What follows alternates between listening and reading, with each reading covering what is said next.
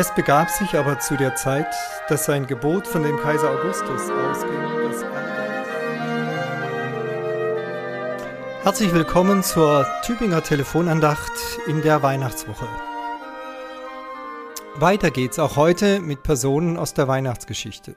Ich war ja schon bei Kaiser Augustus, bei den Wirtsleuten der Herberge und bei den Hirten. Heute geht es mir um die Hebamme, Natürlich, ich weiß, in der Bibel steht nichts davon. Es ist ja auch geradezu absurd, sich vorzustellen, dass die Geburt zwar in einem Stall stattfand. Nun, ob es ein Stall war im eigentlichen Sinn, wissen wir auch nicht, aber es gab dort auf jeden Fall eine Krippe, also einen Futtertrog, der als provisorisches Babybett diente. Alles war ein reines Provisorium. Und ausgerechnet da soll eine ausgebildete Hebamme dabei gewesen sein? Extrem unwahrscheinlich ist es. Nun, die Künstler des Spätmittelalters sahen das anders. In ganz vielen Weihnachtsbildern aus jener Zeit findet sich neben Maria noch eine zweite Frau im Stall von Bethlehem, eben jene Hebamme, die sie dazu dichteten. Ich glaube nicht, dass es ihnen dabei nur darum ging, noch eine zweite Frau malen zu dürfen, eine, die natürlich auf keinem dieser Bilder so hübsch ist wie Maria. Ja, man könnte meinen, die Hebamme auf diesen Bildern repräsentiere sozusagen die Durchschnittsfrau im Vergleich zum Supermodel namens Maria. Denn in deren Schönheit investierten die Künstler damals all ihr Können. Aber nochmal, mir reicht das nicht als Begründung, die Hebamme im Stall nur als Ergänzungsperson, um damit Maria mehr zur Geltung zu bringen.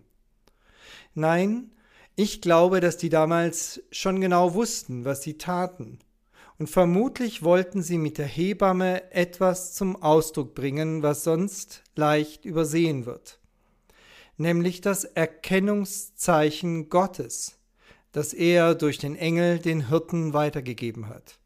Geht nach Bethlehem, hat er zu den Hirten gesagt, und ihr werdet finden das Kind in Windeln gewickelt. Haben Sie schon mal darüber nachgedacht, dass ausgerechnet die Windel zum Erkennungszeichen Gottes geworden ist? Eine Babywindel als Standarte des Weltenherrschers? Ich muss immer daran denken, wenn ich irgendwo in einem Spielfilm oder so eine weiße Fahne sehe, die ja als Zeichen des Friedens dann hochgehalten wird. Im Stall von Bethlehem war die weiße Fahne eine Windel. Und dafür steht aus meiner Sicht die Hebamme. Manchmal sieht man sie ja auch direkt mit der Windel in der Hand. Sie macht sie dann sauber, kümmert sich um die volle Windel des neugeborenen Kindes.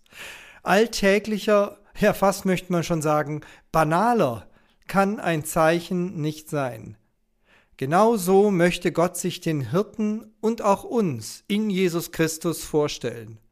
Schaut nicht immer nur in den Himmel, schaut nicht nur auf das Glanzvolle, achtet nicht nur auf das Schöne und Erhabene.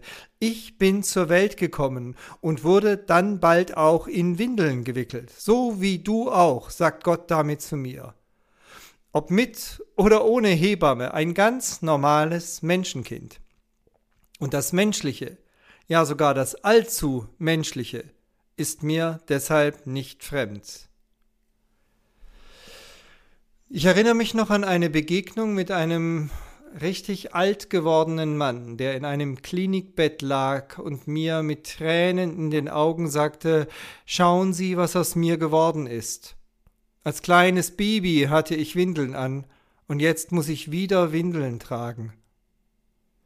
Da erzählte ich ihm von Jesus, dessen Windeln zum Zeichen wurden, nämlich zum Zeichen, dass Gott nichts, aber auch gar nichts fremd ist an unserem Leben. Als mich der alte Mann daraufhin ansah, hatte ich den Eindruck, dass er durch mich hindurchschaute, hinein in eine andere Welt. Es grüßt Sie herzlich aus Gomaringen, Ihr Peter Rostan.